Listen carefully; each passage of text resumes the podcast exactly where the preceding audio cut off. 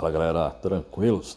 Seguinte, na live lá do CRC com a professora Regina, eh, foi pedido para a gente um dia aí conversar sobre a alteração da Lei 282.000 de 2003, que foi promovida pela Lei 5.750 lá do final de 2021.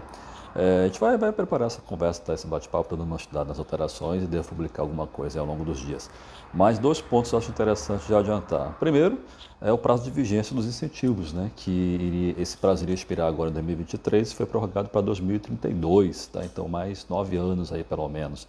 E um outro ponto interessante é porque na Lei, 2, na lei 2826, uh, você tinha aquela, aquela previsão, né, aquele incentivo de redução da base de cálculo para a produtora de bem final, quando vendesse para um consumidor final não contribuinte em outro estado.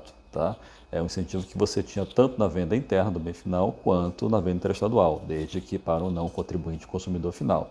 Pois é, esse incentivo em relação à venda interestadual foi revogado, tá? Então, se você é produtora de bem final, famosa inscrição 06200, você só tem a redução de base de cálculo, né, carga tributária de 7%, nas vendas, nas saídas internas para abastecer o mercado local, ok? Saindo interestadual para consumidor final não contribuinte, que antes, até 2021, você tinha essa redução, esse benefício, esse incentivo, não tem mais. Beleza? Então é isso, gente. Vou voltando aí ao longo dos dias com mais algumas informações sobre essas alterações da Lei 28226.